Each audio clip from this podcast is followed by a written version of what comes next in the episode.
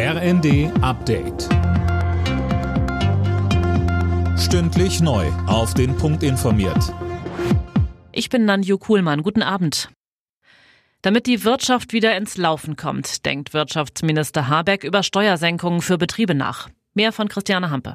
Der Welt am Sonntag sagte Habeck, dass auch er sehe, dass wir in Summe eine Unternehmensbesteuerung haben, die international nicht mehr wettbewerbsfähig und investitionsfreundlich genug ist.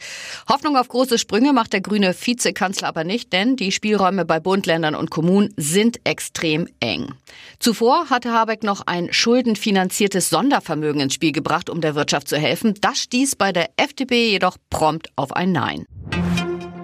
Krebs wird schon bald kontrollierbar oder sogar heilbar sein. Davon geht BioNTech-Gründer Ugur Shahin aus. Sein Unternehmen hat nicht nur den Covid-Impfstoff rausgebracht, Shahin gehört auch zu den führenden Krebsforschern.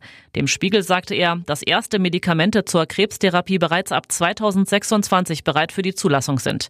BioNTech forscht zurzeit an knapp 30 Krebstherapien. Dank künstlicher Intelligenz dreht sich die Spirale aus Fortschritt und Entwicklungssprüngen mittlerweile viel, viel schneller. Bayern führt bereits in diesem Monat eine Bezahlkarte für Asylbewerber ein. Ministerpräsident Söder schreibt heute bei X, unsere Bezahlkarte kommt schneller und ist härter. Mit der Karte gibt es nur noch 50 Euro Taschengeld im Monat in Bar. Eingekauft werden darf nur in Geschäften rund um die Unterkunft.